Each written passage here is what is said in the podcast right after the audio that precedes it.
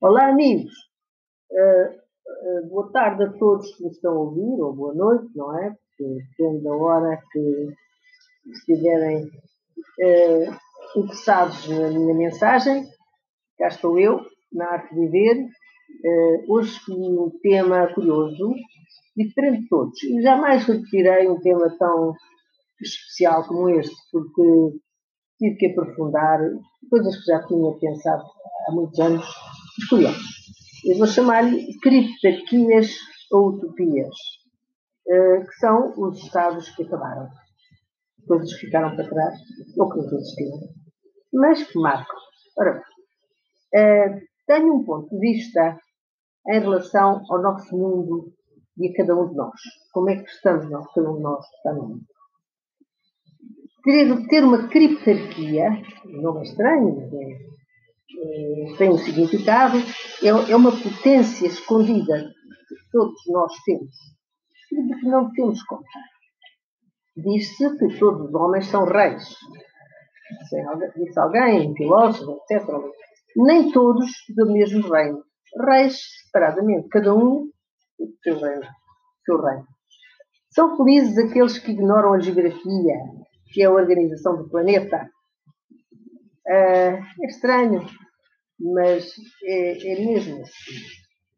É, porque os nossos mapas, os mapas que nós estudamos, vêm da preguiça, que nos afasta das enciclopédias e dos estudos profundos.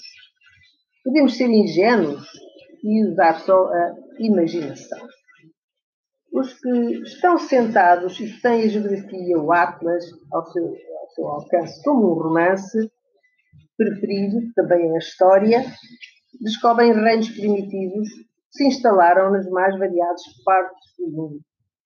Eh, o mundo é, vem de tempos imemoriais e ao longo do tempo, deste, desta história do mundo, muitos estados se criaram, muitos desapareceram mas até que ponto eles nos marcaram?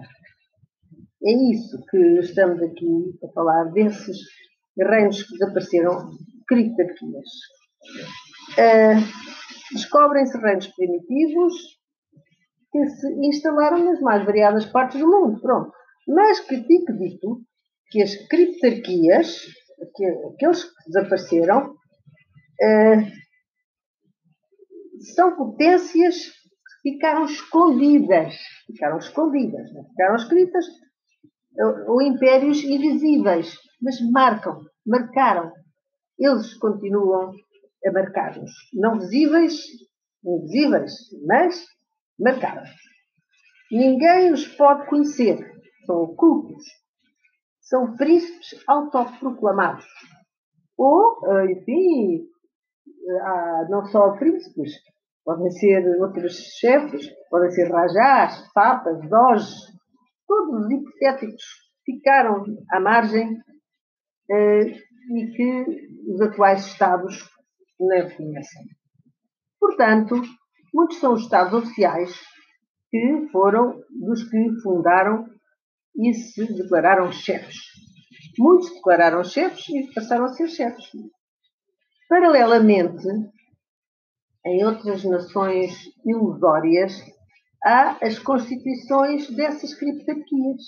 Há quem estude, há quem aprofunda, é mais filosófico do que propriamente histórico. E que podem misturar no vazio do absolutismo e da impotência. Porque, de facto, eh, as comunidades internacionais nem sabem, mas podem combatê-los. Não é fácil. Eles existem dentro de nós todos nós, não é o nosso ADN, certamente, quem sou eu para falar disso, mas marcaram-nos. E nós temos dentro de nós impulsos de sermos os reis, dito por filósofos.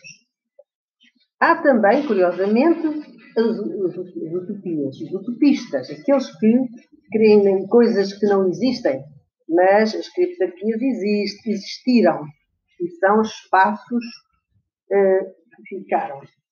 Ora bem, a utopia, por exemplo, lembro-me de uma obra que li, uma obra do século XVI, Thomas More, o, grande escritor inglês marcante, muito marcante, que chama Utopia. Há uma geografia que ele criou para organizar, representar, representar uma sociedade uh, que suprima a desordem. Tem normas, títulos de dignidades, de regulamentos, uh, tem impulsos uh, de, de, criar bandeiras, brasões, hinos, divisas, moedas, selos, tem protocolos, tem ordens de cavalaria, tem titulares, enquanto que se isto é realmente na, na nossa na utopia de que estava a falar, na criptarquia é muito diferente. Já não há essa organização. Quem quiser ler a Utopia é muito fácil, do Thomas More, existe em traduções em qualquer livraria. Uh, é mais. Criptarquia é mais símbolo de marcas e recursos. São su superestruturas sem infraestruturas porque é, existem dentro de nós, como os nossos impulsos, mas não têm aquele substrato básico. Basta um cetro de comando para se ter a regência da soberania. É uma estranha condição. Eu temos que dizer que isto é tudo muito complicado, mas eu quero que chegue até vós uh, o conhecimento da existência desta perspectiva filosófica e, ao mesmo tempo, analista da nossa condição. Nós somos, assim, aquilo que somos e temos por trás muita coisa, nomeadamente esta herança das criptarquias. Uh, não é propriamente uma usurpação. É uma, vamos lá, uma dinastia sem trono. Uh, tem uma uh, legitimidade exclusiva e é um verdadeiro incidente histórico, pode dizer-se, porque realmente na história existiram, não, não há registros, mas há marcas, há marcas e marcos. Eles imprimem a sua marca. Somos aprendizes de reis, somos sósias, imitadores, tomamos o poder, mas não, é, não somos bem heróis. Eh, e há, curiosamente, aqui uma conclusão que eu gostava se me perseguem, é porque me temem. Isto tem que ser eh, entendido de uma maneira especial. É mais um sonho que uma ambição. É uma vida de combates perdida. Para explorar este universo é preciso ser cúmplice. Não se critiquem os sonhos, mas observem-se os rituais e combinemos os mundos possíveis. Uh, pôr uma bandeira no seu desejo à volta do mundo. É uma autoproclamação. E cito agora um grande filósofo, quando estudava na Faculdade de Letras, eh, Hegel, que dizia o direito dos homens é de fundar os seus Estados. Todos nós, homens, devemos fundar o nosso Estado. E fundamos a nossa escala.